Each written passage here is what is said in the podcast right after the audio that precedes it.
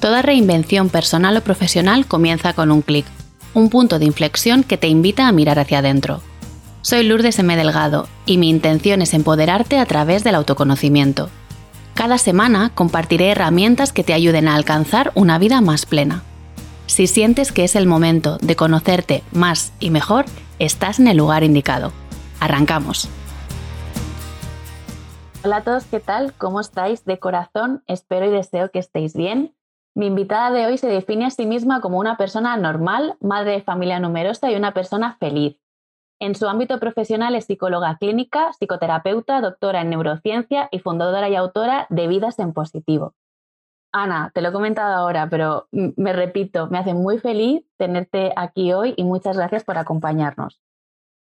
Muchas gracias a ti, Lourdes, por la invitación. De verdad, para mí también es un placer y gracias por crear este podcast con este nombre tan maravilloso que se llama Deja de comerte el coco porque tiene mucho más trasfondo de lo que creemos en nuestra salud emocional, mental, espiritual, eh, el, tema de comernos el coco. Sí, es, es, una de las cosas que tú hablas bastante, ¿no? La rumiación, la anticipación, ahora vamos a ir hablando de esto, pero antes de nada, para bienvenida tú y tu historia, por supuesto, y para las personas que aún no te conozcan, Cuéntanos un poco quién es Ana, qué haces, cómo nos ayudas, a qué te dedicas. Pues mira, como has dicho que me encanta, es verdad que soy una persona absolutamente normal y actualmente tengo 42 años, pero empecé en el mundo, soy psicóloga, como has dicho, empecé en el mundo de la psicología muy joven por vocación pura y absoluta. Cuando tenía 17 años ya empecé mi primera formación en psicoterapia y luego empecé la carrera. O sea, imagínate, para mí me fascinaba pues todo, la persona, el ser humano, el sufrimiento, la mente, el pensamiento, era todo, claro, en esa edad pues era todo descubrir, descubrir y ha sido absolutamente vocacional. Pero de hecho esta mañana estaba hablando en House, estaba hablando en una sala, hablábamos de salud mental y hay una cosa que sí me gustaría comentar aquí ahora que he dicho esta mañana y es que yo soy una psicóloga que va al psicólogo. Es decir, a mí esto me fascina es verdad que cada vez voy menos, pero no lo digo cada vez voy menos con orgullo, sino lo digo pues porque ya tengo canas. Es decir, yo ya tengo más de 20 años de experiencia, muchas vivencias, madre, empresaria, hija, em, ya, sé, ya ha fallecido gente en mi vida importante, mm, ya he tenido problemas de pareja, tuve una primera pareja con la que conviví, es decir, que ya he vivido, no te voy a decir que me voy a morir, pero que ya no es como cuando tenía 25 años que todavía no tenía esa experiencia. Entonces, todo esto, para mí, el, ir a mi, a mi psicóloga de cabecera, el ir a la que me formó o, luego otros complementos que he hecho, pues todo lo de mindfulness viene por mí personalmente, no venía por mi carrera. Entonces, ¿mi primera formación en psicoterapia fue por mi carrera? Sí. ¿Fue por curiosidad y por vocación? Sí. Pero yo si no hubiera sido psicóloga, sería usuaria del psicólogo, sin duda alguna, pero porque me parece maravilloso. Y entonces esta mañana hablaba de cuántas gracias doy a la vida de haber hecho mi profesión que tanto me ayuda en mi vida personal. O sea, tú sabes la de mm, preocupaciones que yo me he ahorrado con mis hijos, o la de Clara que he visto, oye, mira, mi hijo este, al psicólogo ya, o a mi compañera tal, o o ahora mi padre, por ejemplo, que tiene un cáncer terminal, ayudarme a sostenerme en eso o acompañar a mi abuela a morir directamente o, bueno, o directamente mi relación de pareja, que a veces las parejas no son siempre fáciles. Pues todo esto, mi carrera me ha ayudado mucho. Entonces estoy como tremendamente agradecida, orgullosa y a la hora de emprender, a la hora de la autoestima, por todo el crecimiento que me ha aportado. Entonces por eso considero que las personas normales, ¿vale? Normales. Ahora por eso hablo de yo me dedico ahora, yo ahora me llamo psicóloga de cabecera, pues psicóloga ¿no? de, de la vida cotidiana, pero porque después de estos años de trayectoria donde he trabajado con autismo, con familias con muchos problemas, en una clínica de psiquiatría, con depresiones resistentes, con Alzheimer, con enfermedades terminales, con ansiedades de estas de sufrimiento, pues me he dado cuenta que me convierto muchas veces en una psicóloga de referencia de todas las familias y me he dado cuenta que la vida cotidiana también ayuda mucho a que la gente le quite ese estigma uy, ¿y al psicólogo me pasará algo? Entonces lo he normalizado tanto, veo tan claro cuando alguien me viene con un problema laboral y digo, no, es que tú tienes, estás viviendo acoso laboral y lo vamos a solucionar aquí, aquí, aquí, aquí. O es que, no, mira, uy, no, mira, tú tienes un hijo con un problema determinado, es mejor que acudas aquí y allí. No, mira, esto realmente lo que tienes es una crisis emocional, te voy a acompañar este determinados meses y esto en breve o en unos meses tiene que salir hacia adelante. Y luego tú ya te quieres quedar conmigo en el sentido de, pues bueno, por amor al arte. Por eso te digo que al final yo me dedico a esto y me encanta ver la vida normal, me encanta ver si alguien se tiene que tomar una medicación. No pasa nada, como he dicho esta mañana, si alguien tiene que ir más tiempo determinado a un psicólogo o un psiquiatra, no pasa nada. Que a ti en vez de ayudarte un psicólogo o un psiquiatra, te ayuda a tu nutricionista y es la que te saca del malestar. No, fenomenal. Es decir, pero entendamos que está muy bien pedir ayuda. Está muy bien. Entonces, Ana, ¿quién es? Pues esa persona humana, vulnerable, normal, madre, vividora, disfrutona, ¿vale? Que como canal soy profesional, pero como persona soy absolutamente mundana. Mm. Entonces, e-, es, esa es Ana. Eh, qué, bello resumen acabas de decir. He resonado con muchas cosas que has contado. Yo me siento profundamente. Yo pasé por una depresión también que me duró dos años, me mediqué, no pasa nada, eh, no me consideraba una persona y defiendo la terapia y defiendo pedir ayuda en el campo, en el sector, en el profesional que sientas que te va a ayudar a transitar ese momento de tu vida por el que estás pasando. Y una de las cosas que, que como madre me siento más orgullosa de haber hecho es brindarle a mi hija la ayuda profesional que yo no podía darle para superar una determinada situación, ¿no? Y hace poco escuché un, eh, no sé si era un documental de Odín Dupeyón, que hablaba precisamente de que en la cesta básica de la compra tendría que haber huevos, leche y terapia. Ay, me encanta. es bueno, es que, que acabo de decirte que gracias a mi carrera destino a mi es decir, yo por ejemplo me podía haber dedicado a otra cosa, ¿no? Imagínate que dices, oye, pues Ana, te dedicas al teatro, pero es que gracias a todo ese crecimiento personal que no tiene que ser porque ser la carrera de psicología, es que ha sido el, el máster en psicoterapia gestal, la psicología transpersonal, la integrativa, el mindfulness, o sea, todo el crecimiento personal asociado a mi pasión por mi profesión, lo que a mí me ha ayudado, entonces, aunque yo hubiera sido psicóloga, me hubiera encantado estar ligada al mundo del crecimiento personal, pero por la, el power que te da para vivir sostenido en otra, de otra manera, de otra manera. Ya te digo yo que yo hubiera estado mucho más perdida en mi vida, probablemente. Hubiera elegido quizás diferente, hubiera entendido las cosas diferentes, quizás hubiera transitado más sufrimiento. Ahora, ¿en algún momento me he perdido? Claro. ¿Que en algún momento me he olvidado de mí? Claro pero, pero para eso está el, apoyo, los mentores, la terapia, efectivamente. Y mis hijos igual. Bueno, mis hijos ya directamente me dicen, mamá, eh, me encuentro mal, tengo pánico, hazme terapia.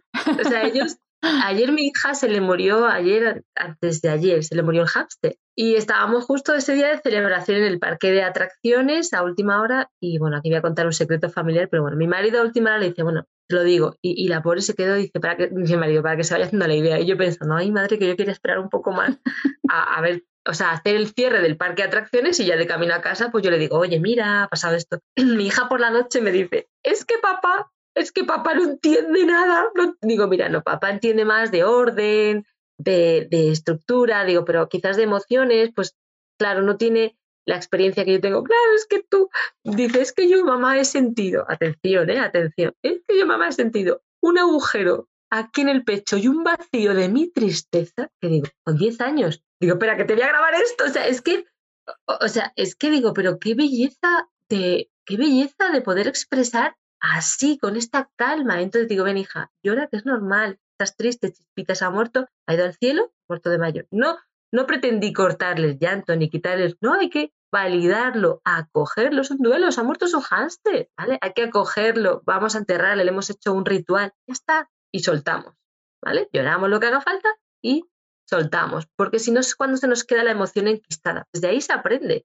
Otro de mis hijos que engancha muchísimo con el miedo, igual, he sostenido el miedo muchos años, el miedo de mi hijo. Además, incluso diciéndome, es que creo que veo cosas, o sea, sosteniéndome a mí misma creyendo que, bueno, a ver lo que estaba pasando ahí. Veo cosas, tengo terror, siento cosas, alguien va a venir. Bueno, le he enseñado, ¿no? A saber que el miedo lo vive muy fuertemente y a cómo afrontarlo. Pues también ha supuesto para mí un reto personal, porque toda emoción que va viviendo un hijo tuyo también resuena con la tuya que tienes pendiente o con aquella que no. En mi caso, en psicoterapia gestal, como nos hicieron un barrido emocional, pero no quita que, bueno, pues que eh, al final todos son tus hijos y eres persona humana. Es decir, yo en mi casa soy Ana, con mis conocimientos, pero soy Ana, no soy el canal que soy dentro de una consulta. Dentro de una consulta soy un canal de terapia, pero en mi casa soy persona humana con mis, también con mis preocupaciones, con mis miedos, con mis cosas, con mis humanidades, con mis, con, mi, con mis broncas, con mis... Y bueno, pues, pero sí me ha ayudado mucho a comprender, ¿no? Uno de mis hijos tiene dificultades a la hora de, de lectoescritura en el colegio, pues también, ¿no? Saber ahí, oye, normalizamos esto y ponemos un cuaderno de rehabilitación de dislexia un mes entero, que no pasa nada. Entonces, eh, todo eso yo creo que humaniza, humaniza mucho. No sé por qué nos hemos ido por estos derroteros, pero, pero vamos, lo que quiero decir con esto es que al final, cuando normalizas y humanizas la vida, la vida real, eh, hay un descanso, hay un descanso muy grande. Decir, oye, tengo miedo, es que es normal que tenga miedo. Tengo tristeza, es normal. Oye, estoy feliz, estoy súper feliz. Oye, creo que mi vida está llena de pesimismo. Creo que es necesario que empiece a abordar un poco el trabajo de la alegría. También, que también dejamos un poco la alegría en pos de las cosas que pasan. No, no, si empieza la vida de alrededor a ser muy poco alegre, pues entonces hay que hacer un trabajo desde dentro. Ahora que si la que te pone alegre es porque es todo el rato, venga, ascensos, vacaciones, bodas, fiestas, fenomenal, disfrútalo pero muchas veces la vida no va a venir así. Entonces, vete desde dentro. Entonces, por eso es por lo que te digo que, creo que el, camino del desarrollo personal es, muy bonito mm, de la psicología. Y, es cierto que cuando uno va a pedir ayuda ya en bajo mínimos, ¿vale? Lo típico de ya llego ahogado, pues todo ese tiempo nos lo podríamos haber evitado nos lo podríamos haber ahorrado cuando empieza el primer síntoma. Y si llegas así, es cierto que va a costar más, y es cierto que has tenido un sufrimiento adicional y a lo mejor te, toca también tomarte una medicación. Que no haya resistencia, porque como digo, las resistencias son muy malas para crecer y para evolucionar. Así que cuando uno va a un profesional es importante confiar y decir, venga, tiro de la mano. Yo siempre le digo a, mis pacientes, hay veces que necesitan medicación, otros no. Yo también, como persona humana, pasé una depresión y también tuve un proceso de medicación y no pasa nada. Y entonces, cuando, cuando las personas llegan a consulta, yo les digo, a ver, ¿tú confías en mí? Vale, pues entonces si confías en mí, vamos de la mano. Y es que es maravilloso porque ya solamente en ese confiar y en empezar el proceso, todo va bien, ¿no? Así que es parte de mi reflexión. Eh, es como... Como, ves, yo giro, yo giro entre lo humano y lo profesional. Yo estoy en consulta y la persona que está en consulta no sabe si está con una psicóloga, con una prima o con una amiga. Porque igual, igual te he hecho un discurso canal profesional súper psicológico que te cuento media vida mía. O sea, según vea, yo el momento. Eh, nosotros aquí recogemos lo que la vida nos trae y si a ti te ha traído esta reflexión, la recogemos porque seguro que, ayuda a muchas personas que nos estén escuchando. Has comentado varias cosas que, me gustaría abordar, unas de ellas un poquito más tarde, pero has hablado del tema de normalizar, ¿no? Normalizar emociones y demás. Y yo hace poco te escuché en una entrevista que hablabas del tema de la felicidad. Entonces, yo me pregunto si la felicidad es una utopía. No, no, la felicidad empieza a ser una utopía cuando el anhelo se convierte eh, en, eso, en un anhelo de algo que crees que no vas a conseguir.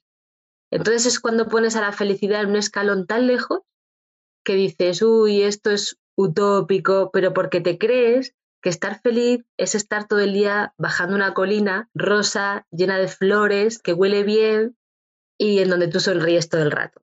Y la felicidad no es eso. La felicidad es transites lo que transites, sostenerte y, sentirte en coherencia contigo. Es decir, sé que dices, madre mía, Ana, pero ¿qué me estás diciendo? El cuerpo está preparado, la mente necesita vivir coherencia. Coherencia es coherencia entre lo, que piensas, sientes, dices y haces. Cuando tú vives sin coherencia, automáticamente te sientes muy mal. Cuando percibes el mundo incoherente, te sientes mal. Entonces, la coherencia es de los principales valores para ser feliz. Pero además de la coherencia, está la actitud. Entonces, yo no te voy a decir que tú te fuerces un día a sonreír cuando el día está muy triste. Imagínate que se ha fallecido alguien. Yo no te veo. Sonríe que la vida son dos días. No, perdona. Coherencia es qué me ha pasado, cómo saco esto, qué hago con mis circunstancias, ni las niego, ni las aparto, ni las. No. Lloro y ya una vez drenado esto, sigo el camino porque una vez superada esta, este transitado esto de purado y drenado, siempre llega el sosiego. Cuando tú te has escuchado y vives contigo en sintonía, cuando transitas, como el campo de cardos, el campo de dolor, luego viene la comprensión y el sosiego. Cuando tú estás sostenido, sabiendo que aunque tengas dolor, estás viviéndolo de una manera sana, eso no te produce sufrimiento. Y el dolor no hace tanto daño como hacer sufrimiento. ¿Se puede ser feliz transitando un campo de espinas? Sí. ¿Es esa felicidad es placentera? Pues es como el dolor este de muelas aliviador. No del todo. ¿Pero estoy infeliz? No. ¿Cambiarías algo una vez que ha pasado todo para obtener comprensión de esto? Probablemente la mayor parte dice, la mayor parte de la gente dice no. Porque yo le pregunto a mucha gente, bueno, para ti, ¿qué es estar feliz? La gente me dice, bueno, yo lo que quiero es estar bien. ¿Vale? Estar bien. La mayor parte de nuestra vida no nos suceden cosas de campos de espinas. Los campos de espinas están muchas veces en nuestra cabeza. Están en la gestión de nuestras emociones, están en la gestión de nuestras relaciones, están en el trato que nos damos a nosotros, están en el pensamiento anticipado, están en el agobio, en la angustia. Entonces, este campo de espinas se convierte en sufrimiento, no es un campo de dolor. Entonces, ahí es donde nosotros nos restamos felicidad. Los campos de espinas de la vida vienen, eh, no son tantos. O sea, el que te suceda un fallecimiento, un cáncer, una muerte, un accidente, no es tanto. Hay veces que por vida te toca, hay veces que en la vida pues te toca una enfermedad de un hijo, una enfermedad propia, te toca vivenciar cosas muy fuertes, pero en rasgos generales no. Entonces yo lo que veo es que al contrario, la gente que transita estos campos fuertes de dolor no es tan infeliz como la gente que no le pasa nada. Entonces es donde va mi mensaje. Mensaje es, te puedes ser feliz y máxime si en tu vida realmente no hay ese dolor o tú estás mirando buscar siempre ese dolor de sufrimiento, ¿no? buscar el por qué controlar, por qué mi hija habrá elegido esta pareja, por qué mi hijo habrá elegido estos estudios, em, no me gusta el lugar de vacaciones donde vamos a ir, mi vecina me ha mirado mal, qué mal se ha portado mi suegra, mi marido no me entiende y no me quiere. Entonces, ahí es donde estamos perdiéndonos vivir en felicidad cuando está súper, súper a nuestro alcance. La gente que vive sufrimiento, dolor de verdad, más que sufrimiento, dolor de verdad, tiene que recurrir tanto internamente a valores que se le olvida si está feliz o no. Simplemente transita dolor intenta conectar con el amor. Qué, potente este mensaje que siento que necesita como una reflexión mucho más profunda por la parte de quienes lo estamos escuchando para visualizar nuestros campos de espinas a lo largo de nuestra vida, nuestros campos de cardo, me ha encantado esta analogía, y que realmente ponemos el foco solo en el punto de dolor, convirtiéndolo en ese, eh, sufrimiento porque le estamos dando energía y atención, ¿no? Entonces esto me lleva a la siguiente pregunta. Em, Perdona, te voy a hacer un inciso y es que es una desviación del cerebro. O sea, el cerebro por desviación necesita pensar aquello que tiene que arreglar. Pero para eso estamos nosotros, como digo yo, el metaser, ¿vale? El ser esencial, que dice, espera, espera, no tengo por qué centrarme continuamente en aquello que tiene que estar solucionado hay veces que también tengo que dejar las cosas estar, respirar y que acontezcan. Entonces, de ahí donde viene la gran conexión, en donde yo siempre digo, importante discernir ahí donde tengo que actuar, de ahí donde tengo que dejarlo estar y no pasa nada y sentir paz. Esa paz te va a conectar con la felicidad. Decir, oye, mira, yo todo lo que puedo he hecho. Yo de tiempo a esta parte siempre defino la felicidad o cuando me preguntan qué es para ti la felicidad, para mí es estar en calma y serena, pase lo que pase en la vida, ¿no? Y te va a preguntar cómo nuestras emociones y nuestros pensamientos, que es algo que hemos estado hablando a lo largo de esta entrevista, pueden ayudarnos a cambiar nuestro futuro. Mucho, mucho, mucho, muchísimo. Mira, la vida es una mezcla de lo que te sucede, ¿vale? Con lo que tú haces, con lo que te sucede, con lo que tú también interpretas y provocas frente a lo que te sucede. Entonces es lo que estaba contando antes. Lo que te sucede muchas veces no es tan trágico, otras veces sí. Entonces, nosotros tenemos varios canales. Un canal es el que te sucede, lo que te provoca emocionalmente y lo que tú racionalmente decides hacer con eso. Y otra cosa que es quizás el 80-90% de lo que hacemos, que es lo que estamos pensando continuamente que puede suceder o que sucedió o que no sucedió o que aquello que pasó y que me hizo tanto daño, eso a su vez tiene una conexión también con la parte emocional, te está provocando unas emociones, te está haciendo que generes unas sensaciones y te está creando un hábito o forma de vivir. Es decir, te está haciendo que generes unas acciones. Esto por ejemplo, es súper modificable. De hecho, ahí va una de las terapias cognitivo-conductuales y de la psicología positiva, es decir, atiende a lo que piensas, atiende a estas emociones que te generan lo que piensas, esas sensaciones que te producen y esas acciones que haces. Porque en función de cómo piensas, vas a labrar tu destino.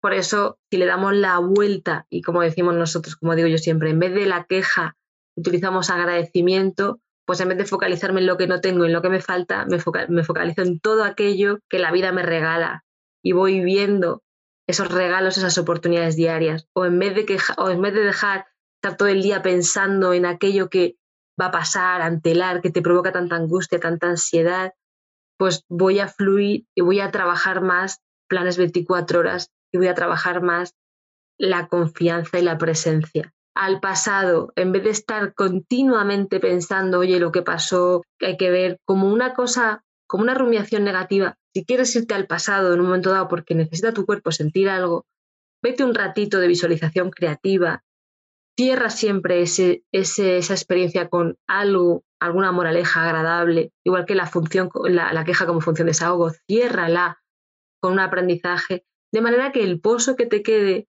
sea un pozo, como digo yo, de positivo, pero no positivo de no miro la realidad, sino de crecimiento, de ir hacia adelante, de aprendizaje, es decir, no me quedo enganchado, voy soltando para poder vivir ahora, el presente. Entonces yo siempre digo, tú proyecta el futuro si quieres, pero no te olvides nunca de que tu futuro comienza hoy.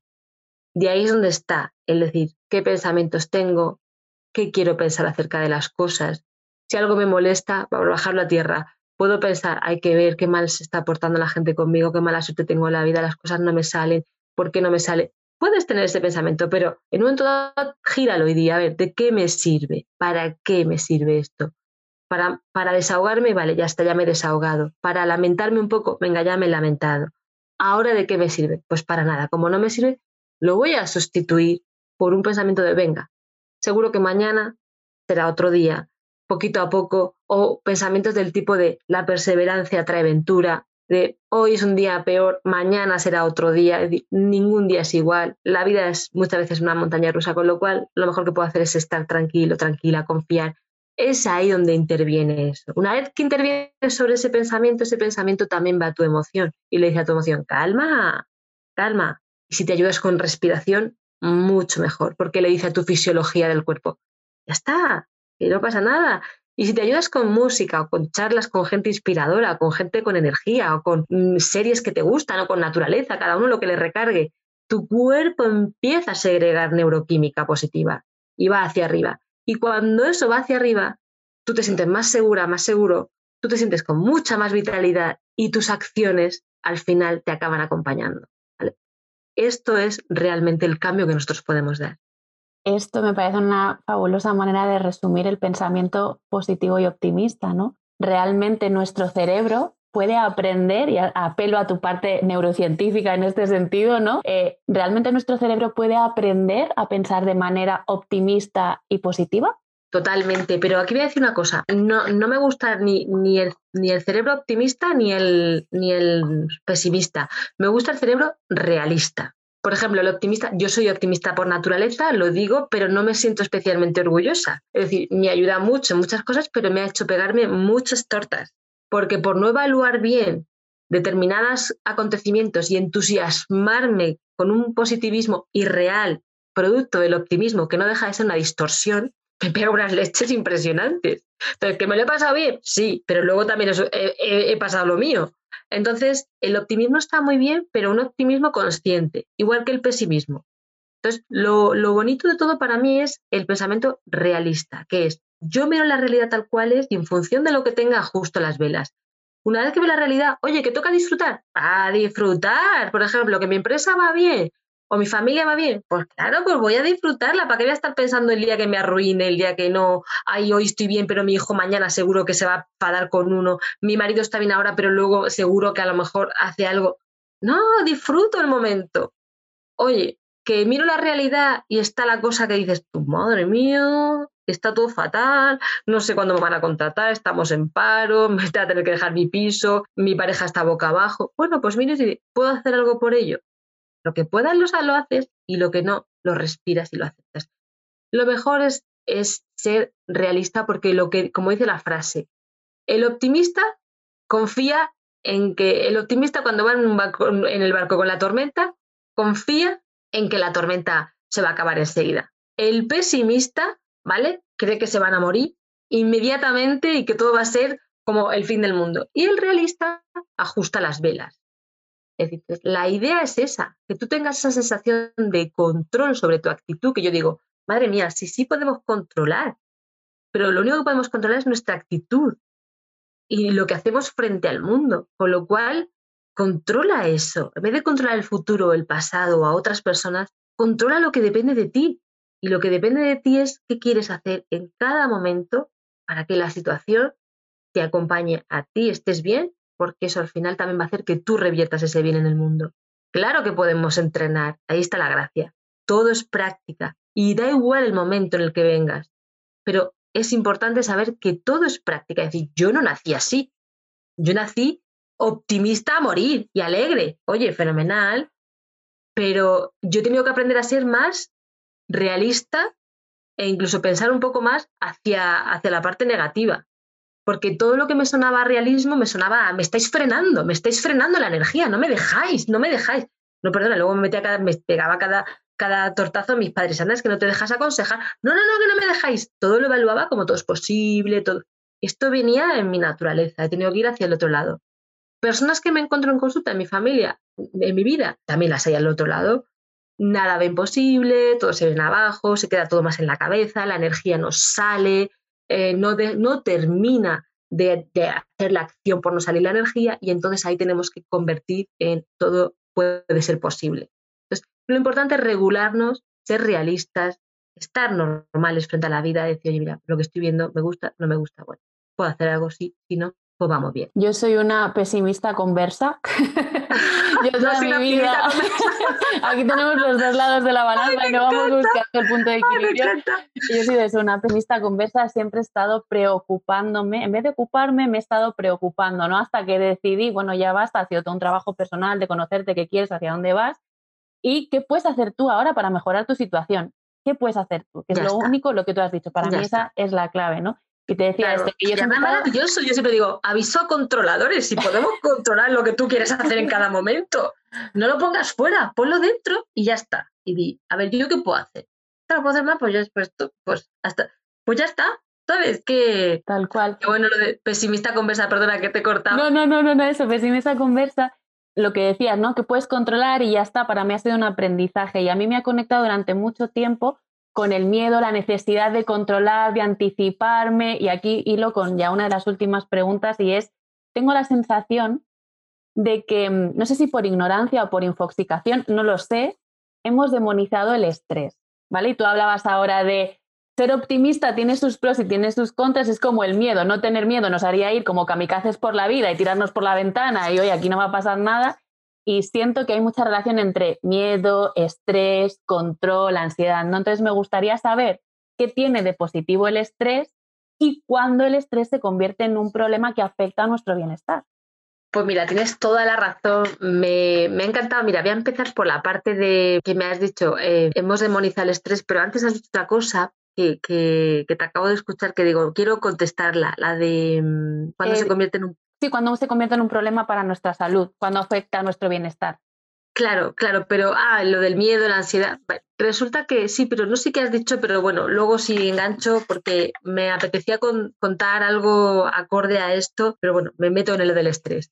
El estrés, ah, lo del miedo, vale, directamente, eso es lo que quería. Mira, si no tuviéramos miedo, es que está tan mal entendido, si no tuviéramos miedo directamente, Lourdes, tú y yo no estaríamos aquí hoy. O sea, así, no, hubiéramos muerto como especie, no estaríamos. Es decir, el miedo es tu amigo. Y la gente dice, sí, ya, ya, ya, eso te abraza el miedo, no sé qué, vamos a bajarlo a la tierra.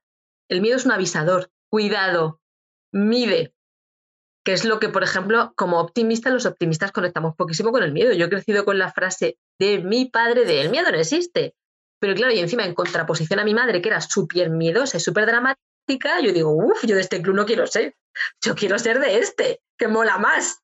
Claro, pues ninguno en los extremos mola, ¿vale? Entonces, dicho esto, eh, el miedo es muy, muy sano. Y el miedo sano no da miedo, ¿vale? El miedo sano, dices, siento miedo, voy a ver qué pasa. El tema es que se nos ha ido el miedo al miedo irracional. El miedo irracional no proviene de un miedo avisador. El miedo irracional proviene de otras cosas. El miedo irracional proviene de estar más bajo defensa, de estar frágil, de haberte dado mucho a la cabeza, de haberte metido en demasiadas cosas, de que no esté funcionando algo bien en tu vida y lo hayas drenado por ahí. Todos esos miedos específicos, esas fobias, agorafobia, ansiedad, em, ascensor, avión, concierto, gente, coche, mm, hablar en público, todo eso son desviaciones de otro lugar. No es un miedo sano, racional. ¿Vale? El miedo sano, racional, a nadie le da miedo. Porque todo el mundo entiende ese miedo como algo normal, sea, vas por la calle, vas a oscuras, ves a un tío que no sabes, ni siquiera te da tiempo a pensarlo. Giras o dices, pues venga, paso un poco con el nudo en el estómago, pues ya, ¿vale? El tema es cuando antes de todo esto ya empezamos, no sé si voy a salir, por si no voy a encontrar a este, me va a faltar el aire, me va a dar angustia, me va a caer, me va a pisar, me va a violar, me va... Eh, ahí es donde estaríamos en otro nivel, ¿vale? Y ese es el nivel, ese es el miedo malo. El estrés. El estrés, mm, el estrés como concepto es neutro. El estrés, lo que pasa que hemos llamado estrés al estrés que nos hace pupa. El estrés tiene dos, dimensiones. El estrés sano, que es el euestrés, que es el estrés que tú y yo necesitamos y todo el mundo para cualquier cosa. Es decir, yo ahora mismo no tendría un puntito de estrés y estaría así. O sea, estaría totalmente tirada, apática, em, desmotivada. No tendría, necesitamos un puntito siempre de cortisol y adrenalina en nuestro cuerpo, a veces más arriba, a veces más abajo. Por ejemplo, que voy a cambiarme de trabajo y a mí el tema de conocer gente nueva, los cambios me ponen un poco, ¡ay! Bueno, pues el cuerpo se prepara, segrega toda esa energía, saca cortisol, saca adrenalina, saca insulina. ¿Por qué? Porque hay un esfuerzo extra que el cuerpo necesita estar más atento, te prepara, te, quedas alerta, desarrollas toda tu actividad o, por ejemplo, voy a hacer una presentación en público o voy a algo, lo que a ti te genere un puntito de, estrés saludable que necesitas, voy a hacer un examen, me voy a casar, lo que sea. Voy a, firmar una, voy a firmar una hipoteca, voy a dar a luz, lo que sea, ¿vale? Tienes ese puntito de estrés que luego se equilibra. Hay una, un equilibrio homeostático en el cuerpo, bomba sodio-potasio, se equilibra, se va equilibrando. Cuando ese estrés se excede un poquito más, luego cuando se vuelve a equilibrar te da el bajón, que era el típico bajón de después de exámenes, el típico bajonazo, yo que sé, después de una situación como muy top ¿Qué dices tú, qué bajón tengo. Bueno, es normal, es química que ha bajado, ¿vale? Después de ver al chico que te gusta y estar con él súper exaltado, pues bajón. No pasa nada, un bajón químico normal. Lo otro, el, el estrés no sano sería el contrario, el distrés. ¿Qué pasa cuando nuestra situación de fuera durante mucho tiempo es estresante, tipo una cosa laboral, una maternidad difícil o Mm, como yo, mucha acumulación de hijos seguidos, que esto fue lo que a mí me hizo mucha eh, pupa fisiológicamente, no mis hijos, sino a mí me desencadenó, ¿vale? Un, pues el no atenderme, me, no dormir, el no descansar, el estar agobiada, pues al final trabajo tal, me, me hizo crash. Ese tipo de cosas, cuando mantienes un estrés sostenido fuera, fuerte durante mucho tiempo, o un estrés interno fuerte de pensamiento, de rucu-rucu, de rumiación, de agobio, de hablarte mal, cuando mantienes esto, el cuerpo empieza a generar cortisol y adrenalina, pero la mantiene mucho, mucho tiempo. Eso en el cuerpo se queda como un tóxico y ese tóxico hace daño. Cuando hace daño, va a lo que llamamos los psicólogos un órgano diana. A veces el estómago, a veces es insomnio, a veces contracturas, a veces es malestar general, a veces es ansiedad. Cuando ese estrés se mantiene mucho, mucho tiempo, luego en algunas personas da cefaleas, da dolores de cabeza, da vómitos, da problemas de alimentación, pero en otras personas, la mayoría, da ansiedad, da falta de, aire, opresión en el pecho, palpitaciones, taquicardia, de realización, sudoración. Y entonces esto, como está fuera del control, cuanto más quieres controlarlo, más te agobias. Y entonces, si empiezas esa vía y la sigues, la sigues, puede dar incluso pánico. Que la sigues, la sigues, la sigues, y el cuerpo al final se queda sin reservas porque ya has padecido bastante sufrimiento, malestar, evitación de situaciones, rayarte de a mí porque me pasa esto, que me pasará, me estaré volviendo loco, que será. todo esto de cuadro que se produce, pues a veces incluso llega, llegamos al cuadro incluso predepresivo o depresivo. ¿Eso es estar loco? No, eso es haberte quedado con la batería a cero. Eso es haber tenido un estrés crónico mucho tiempo, sumado a cambios hormonales o características genéticas, de las cuales están alterada la química interna, y en vez de haberle puesto solución a tiempo, has aguantado un sufrimiento más allá de lo que tu cuerpo puede digerir y depurar, y te has enfermado. Ya está, pero para eso hay un tratamiento. Uno es el químico y otro es los hábitos de vida que necesitamos aprender para vivir en estabilidad. Y, esto es lo que cuento. Entonces, el estrés, hay una parte que es muy sana, ¿vale? ¿Cuáles son esos, para ti, cinco hábitos de vida innegociables que nos van a ayudar a disminuir nuestros niveles de estrés o a prevenir? Que esto me parece también súper importante, el tema de la prevención. Yo creo que lo mejor es la prevención. En estrés y ansiedad, lo mejor es la prevención. Lo mejor. Porque el estrés empieza a avisar, ¿vale? Empieza a avisar, no el estrés de este excitación que acabo de decir, sino el estrés empieza a avisar, pues cuando un día empiezas a suspirar de, ay, que siento que me falta un poco el aire, ¿no? O cuando un día de repente dices, uy, llevo una semana que no, que no duermo bien y estoy aquí con la cabeza que me estoy, o de repente empiezas con malestares estomacales o una ciática así sin venir a cuento. Entonces dices, son síntomas que te, lo que te están diciendo es para, atiéndete, respira y mira a ver si hay algo en tu vida que tienes que solucionar, ¿no? Ese, ese, tipo de cosas. Hábitos para mí, para mí, sanos de prevención antes que la intervención, porque una vez que ya te viene, ya una vez que ya te da el ataque de ansiedad, pues sí, pero ¿sabes qué pasa? Que al ataque de ansiedad se le coge miedo. Y entonces ya estaríamos hablando de un miedo al miedo. Entonces ya empezamos a una rueda que tenemos que tratar distinto. Pero bueno, si estamos ahí no pasa nada, todo es tratable. Pero si podemos, prevenimos. Entonces, hábitos para mí innegociables. Lo primero es tener todos los días, por favor, por favor, y que nadie me diga que es imposible, porque si esto es imposible es que no hay autoamor, todos los días en la agenda un ratito de autocuidado para uno. Habrá madres que digan, pero autocuidado, ¿esto qué es? ¿Pero qué se puede uno autocuidar? ¿Sí? Entonces, como si nos toque investigar ahora qué es el autocuidado, como si nos toque irnos a nuestro pasado, qué era lo que disfrutábamos. Me da igual que sea música, pasear, calma, meditar, una copita de vino con tus amigas. Em, es que me da igual, como digo yo, me da igual a mí, pero todos los días hacer eso que suponga autocuidado y que además, si podemos ampliar, eso que nos haga sentir bien, porque la batería tiene que ser recargada todos los días. Hay gente que se recarga meditando gente que no. Gente que se recarga jugando al padre. Juega al padre.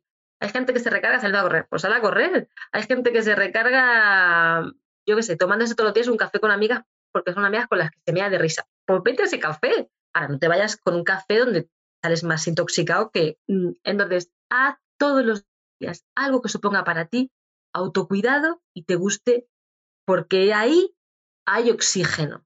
Entonces, yo, por ejemplo, para mí significa tiempo para mí yo sentir que tengo tiempo para mí es un innegociable. Me di cuenta que esto, si me falta, enseguida noto la primera, otra vez el primer signo, este que yo te digo de eh, y entonces digo, para atrás, para atrás, porque si siguiera, siguiera, siguiera, siguiera, siguiera, como cuando tenía la batería tan recargada y cuando no era consciente de esto, me volvería a poner malita. Entonces, como ya lo sé, he aprendido, digo, ya, ¿vale? Dos, otros, otro hábito de vida para mí muy, muy saludable y muy sano es lo que he dicho, identificar quién está a tu alrededor, ¿vale? ¿Quiénes son las personas de las que te rodeas? A ver, no quiero aquí que digas tú, bueno, pues mis hijos y mi marido y mis compañeros de trabajo, ¿vale? Pero aquí no quiero que de repente, venga, ala, corto con todo. No, no se trata de eso. Yo siempre digo, en época de tormenta no hagas mudanza. Cuando estés mal, no tomes grandes decisiones, ¿vale? Es importante tomar decisiones desde la serenidad. ¿Quién te rodea? ¿Por qué? Pues porque tú estás también eh, nutriéndote de esos mensajes que tienes alrededor, al igual que estás nutriendo a los otros de los mensajes que tienes alrededor y nutriéndote a ti de lo que tú también dices. Entonces, otro hábito, ¿quién te rodea? El tercero, ¿qué dices? ¿Cómo lo dices? Tanto a ti mismo como a los demás. ¿Qué lenguaje está en tu cabeza? ¿Está el lenguaje castigador? ¿Está la vehemencia? ¿Está la sentencia? está el juicio, el prejuicio, todo lo juzgas, todo lo interpretas, te anticipas. O está la comprensión y la amabilidad, y aunque digas, parece que voy un poco fumado el decir, bueno, total, bueno, pues a veces es bueno decir, está bien, está bien, no pasa nada, está bien, está bien, como hábito de compasión hacia ti y hacia los demás. Y esto me hila con otro hábito innegociable, es la amabilidad. La amabilidad con nosotros y con los demás. Sonrisa interna para ti, en tu corazón. Sonrisa hacia la vida. Sonríe a los demás. Es decir, intentemos ver fuera el lado bueno de lo que hay en lugar de pensar, jo, este tío. A ver, te va a pasar siempre alguien que te va a pitar, pe, pe, pe, te va siempre a encontrar con alguien súper desagradable en el autobús que vaya y te quite el sitio antes que tú te sientes. Vale, puedes mirar esto y decir, bueno, y, hacer, hacer lo que llamamos en psicología extinción, corramos un tupido velo. Y si yo no lo veo en los demás, pues yo lo empiezo a provocar, generar corriente de energía positiva, porque eso también revierte en nosotros. Es decir, si uno viene muy estresado, pe, pe, pe, y tú le dices, no pasa nada, pasa. O viene uno y te quita el asiento, le, le sonríes y luego tú se lo cedes a otra persona. Es decir, todo esto te hace a ti sentirte muy bien, muy bien. Con lo cual, empecemos a generar desde nuestra actitud la corriente de energía positiva y como decía Gandhi, convirtámonos en aquello que queremos ver en el mundo. Me encanta esta cita de Gandhi, durante mucho tiempo la tuve de fondo de, pantalla, ¿no? Es maravilloso. Esto se está acabando muy a mi pesar porque me encanta la conversación, pero no nos podemos despedir sin que yo te pregunte sobre tu libro, ¿no? Eh, y me gustaría que, nos hablaras o que nos compartieras cómo Vidas en Positivo puede ayudarnos a que dejemos de comernos el coco y empecemos a comernos el mundo. Ay, qué bonito. Pues Vidas en Positivo, el libro, yo la verdad es que lo hice con la antes de la pandemia, ¿eh? con el firme propósito de llegar a todas las casas o hogares posibles para acercar y democratizar eh, mis conocimientos de estos años, pero un lenguaje sencillito, un lenguaje ameno, fácil de leer, como si fuera una conversación con un amigo, conmigo, en, en los pilares que yo he considerado que serían como los que podríamos tener más atención para poder estar bien. Es decir, no quiere decir que luego no haya otros muchos pilares.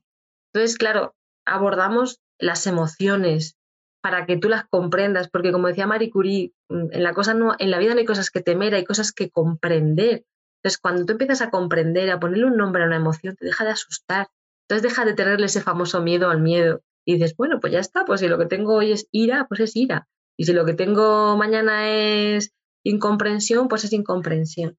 Luego la autoestima, entender un poco, que parece que hemos vivido, venimos condenados a vivir con la autoestima que nos criaron nuestros padres, no perdona.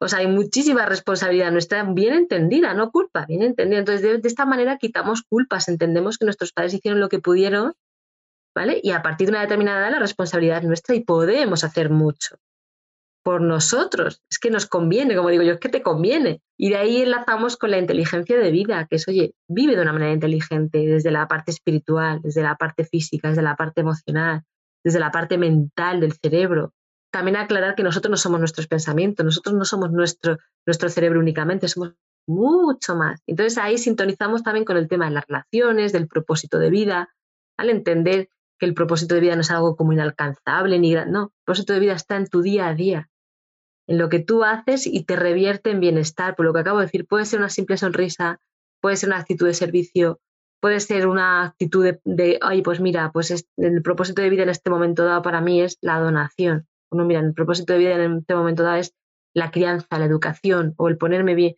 ¿Sabes? No pasa nada. Al final, si el propósito de vida es tu camino, donde eso te lleva, y al final la gente lo que quiere es ser feliz. Entonces, del propósito vamos al capítulo de la felicidad para entenderla como una actitud frente a la vida. Y acabamos siempre con los principios de gente feliz, que son esas cositas que sabe la gente feliz y que practica de manera innata o aprendida, que están al alcance de todo. Como es eso, como es sonreír, cómo es practicar la atención plena, cómo es el agradecer, todo ese tipo de, acciones que son sencillas pero que requieren de perseverancia amorosa para que uno las vaya instalando y salga de la misma ficción. La misma ficción que es emparanoiarte y comerte el coco con algo negativo es la misma que con algo positivo. Pues si puedes elegir, yo digo, pues me voy, me voy por el lado que me gusta, como buena optimista, como digo yo. Claro, si te cuesta lo mismo, elige lo, que te conecte más y lo que te enchufe y te, Efectivamente.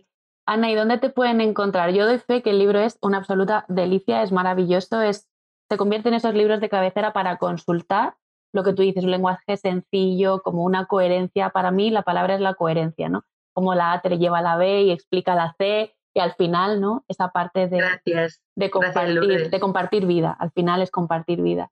Para las personas que han conectado contigo y que quieran saber más de ti, de Vidas en Positivo, que también es un movimiento, pero ya no nos daba más tiempo para hablar de esto, ¿dónde estás? ¿Dónde te pueden encontrar? Pues mira, me pueden encontrar en mi página web, que es vidasenpositivo.com, pero en las redes estoy en Instagram, sobre todo es donde más activa estoy, que, estoy, que es arroba vidas.enpositivo, pero luego también tengo YouTube, Vidas en Positivo, como que pongáis Ana Asensio psicóloga o Ana Asensio Vidas en Positivo y en LinkedIn estoy, estoy, o sea que estoy localizable. Perfecto, pondremos todos los links en las notas. Y luego decir que mucha, tengo muchísimos vídeos de YouTube para contenido, eh, pues genero mucho contenido para que la gente libre, para que la gente lo pueda ver. Y luego en mi web también tengo muchos artículos, como más de 150 artículos publicados en prensa que no dejan de ser lecturas, pues eso, de crecimiento, porque también esto forma parte de la nutrición que le damos a nuestro cerebro. Y si tú también te nutres de cosas inspiradoras y agradables, conversaciones como este podcast, eh, estas cosas, al final también vas configurando una forma de estar en el mundo. Eso es muy importante. Estoy totalmente de acuerdo. Pues Ana, de verdad que ha sido un placer tener esta charla contigo. Eh, me voy con el corazón calentito. Te agradezco. Yo también infinito, de verdad, que nos hayas dedicado este, este tiempo, tu generosidad, tu compartir y tu apertura. Eh, no sé si hay algo que te gustaría decir para despedirte. Darte las gracias por este espacio, me he encontrado súper a gusto, Lourdes, ha sido un descubrimiento conocerte. Gracias por tu podcast, gracias por tu labor, por tu co-creación a ayudar al crecimiento desde el conocimiento personal y profesional que tienes y gracias. Pues recojo esa, esa gratitud y a vosotros, muchas gracias por llegar hasta el final y nos vemos el próximo martes. Que estéis bien.